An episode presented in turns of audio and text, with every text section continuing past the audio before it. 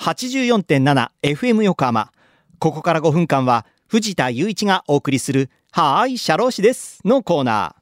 神奈川県社会保険労務士会から社労士さんをお迎えして様々な労務にまつわることや相談に楽しくわかりやすく解説していただきます。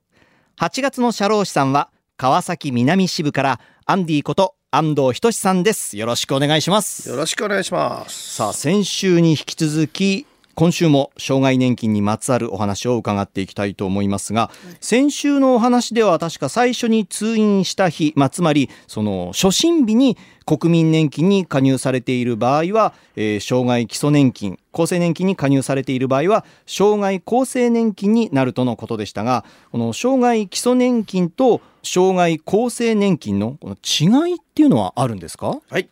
えーそれぞれ東京がありましてですね数が少ない方が重い状態なんです、えー年金額も原則それに伴って増えます、えー障害基礎年金は1級2級という等級に対して障害厚生年金は123級となっています。つまり障害厚生年金には1級2級に該当しない状態でも年金をもらえる可能性があるということです。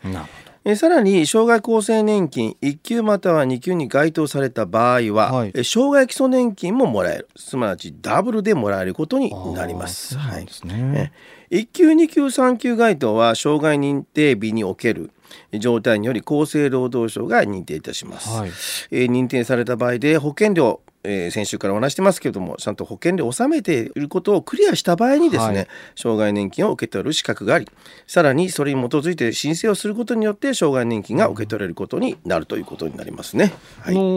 障害年金の、まあ、申請手続き方法についてはどんな感じでしょう、はい、これについてはですね今からあの細かくお話をあ実はしようかななんて思ってますけども、はい。実はですねこれかなりですね、えー複雑で、はい。それから病院に、えー発行依頼します。診断書の手配だとかあですね。診断書。はい、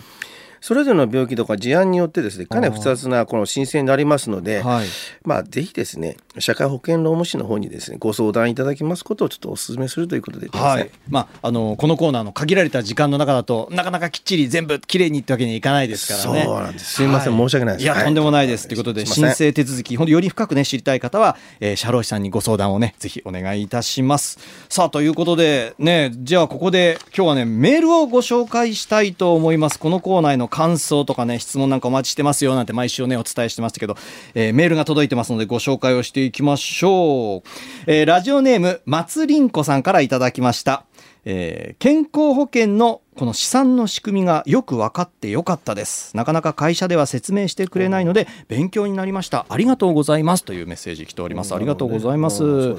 働く側としては知りたいわけですから、ねいやよか参考になってよかったです。ありがとうございます。はいもう一通いきましょう。ラジオネーム FF5 さんからいただきました、えー老齢年金の繰り下げ制度につきまして非常に勉強になりました、えー今後も放送を楽しみにしております。ステッカーエコバッグ希望ですというふうに来ておりますありがとうございます先月老齢年金のね話をねしましたからね聞いてくださったんですねありがとうございます、やっぱり年金はね皆さんやっぱり気になるところですから、はいね、こうやっぱ知りたい、より深く知りたいという方もね、多かったんじゃないかなと思います。ありがとうございます。またこれからもね、年金はいろんな形でこう取り上げることもあると思いますのでね、えーぜひ、あの、このコーナー楽しみにしていただければと思います。で、今回は、まあ、あの、感想ということでご紹介しましたけど、ぜひ、あの、質問もね、送っていただければと。まあ、今月のアンディさんの話でちょっと気になったこととか、あアンディさんに聞きたいこととか、皆さんからのね、質問もお待ちしておりますので、よろしくお願いします。メッセージをご紹介した方には、はい、社労士です。オリジナルステッカーとオリジナルエコバッグをセットにしてプレゼントいたします。